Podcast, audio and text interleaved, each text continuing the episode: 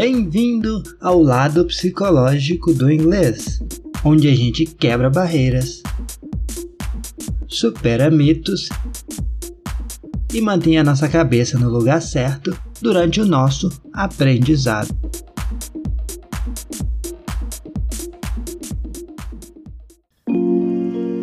Olá, meus amigos, tudo bom com vocês? Alessandro aqui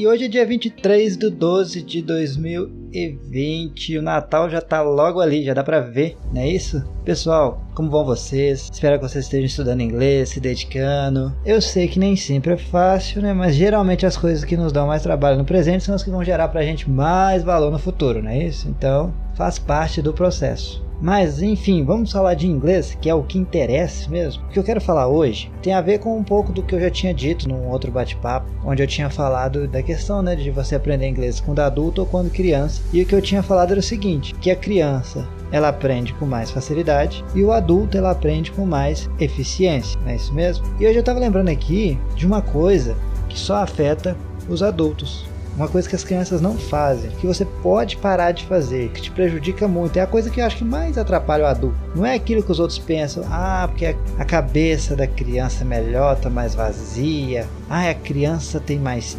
tempo, enfim, não, não é nada disso, não é tempo. Mas o que mais atrapalha um adulto de aprender inglês é o fato, quando a gente cresce, a gente aprende a pensar. É verdade, pode parecer estranho, mas o fato da gente começar a pensar, o fato da gente começar a raciocinar, o fato da gente começar a calcular as coisas é que atrapalha bastante o desenvolvimento da gente. Porque veja só, uma criança, chega com a criança num morrão, mas num morro, mas pensa naquele morro em pé, mas aquele morro em pé, que tem preguiça de subir até de carro. Chega nele lá a pé, solta a mão da criança e começa a distrair ela e fala com ela que ela tem que subir. E vai subindo, vai brincando com ela, vai distraindo. O que, que a criança vai fazer? A criança ela não vai nem olhar para cima, ela vai simplesmente andando. Ela vai andando, ela vai andando, ela vai andando. Você vai brincando com ela, ela vai distraída, ela vai subindo. Ela vai. Ela não para, ela não olha para cima e pensa: puta que pariu, nem fudeu que eu vou subir esse morro. Nossa, nem o solão não vou cansar demais, não, nem não sei o que. Começa a inventar um monte de coisa, ou então começa a calcular mesmo. Sabe que vai dar trabalho, sabe que vai ser cansativo. Então, criança, ela não para e faz esse tipo de cálculo, esse tipo de raciocínio. Então, quando você coloca ela, por exemplo, para aprender inglês, ela não fica calculando, nossa nossa, eu vou gastar muito tempo para aprender inglês. Nossa, será que em seis meses já vou saber inglês? Será que em um ano vou estar tá boa de inglês? Pô, a criança não tem nem noção de nada disso, gente. A criança não perde tempo com isso. A criança simplesmente vai, vai aos poucos, vai indo assim, sem perceber. Quando ela menos assusta, ela já tá lá em cima. Mas porque ela não fez projeção de nada, ela simplesmente vai. Então ela não liga para quanto tempo vai gastar, ela não liga para nada, ela vai. Já o adulto não. Ele vai parar, ele vai olhar para aquele morro e falar: Nossa, eu queria muito estar lá em cima. Vamos supor que em cima do morro é a fluência. Você tá aqui embaixo, você pensa: Puta que pariu, vou ter que começar do zero. Mas até eu chegar lá em cima, bicho, mas eu vou ter que fazer tanta coisa, vai demorar tanto, vai ser tão cansativo, vai dar tanto trabalho. Aí você começa a calcular, você calcular, será que eu consigo chegar lá em cima? Em quanto tempo, hein? Será que tem um atalho?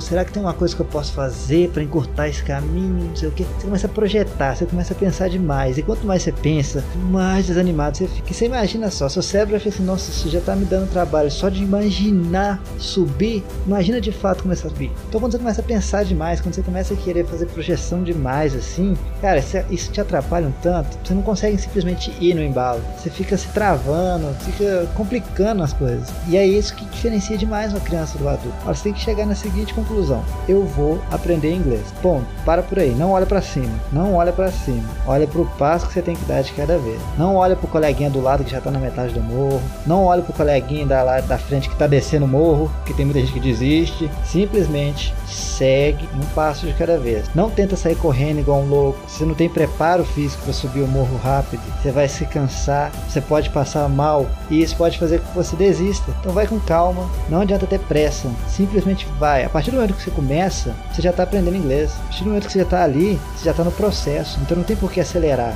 O que não pode é você não começar. As pessoas elas ficam se preocupando demais em saber quanto tempo elas vão gastar para aprender. Ah, eu quero aprender em um ano. Aí ela fica um ano pensando, ah, eu quero aprender em um ano e não começa. Então pior do que ficar calculando quanto tempo você vai gastar, ou se vai gastar dois, três, quatro anos, um ano, é simplesmente não começar. É muito pior. Tem gente que simplesmente não começa, fica a vida inteira calculando. Eu conheço gente que tem cinco anos seguidos que fala que queria aprender inglês. Ela fica pensando, mas por que você não aprende? Por que, que você não começa? E a pessoa não tem uma resposta, ela não sabe. Porque ela fica planejando mil coisas, ela não dá o primeiro passo. Então comece, comece a estudar sem afobação, sem ansiedade e sem ficar fazendo projeção demais, cálculo demais, para não pôr carga emocional negativa no seu aprendizado. Vai tranquilo, um passo de cada vez, você vai começar a se sentir muito mais feliz, muito mais satisfeito de você estar tá dando um passo de cada vez, mas com consistência do que ficar nessa loucura aí de ah, quanto tempo, correria, atalho, subo, desço, viro, paro, descanso, enfim, faz o simples que dá certo. Imagina que você é uma criança, só vai no embalo, vai no passinho devagar,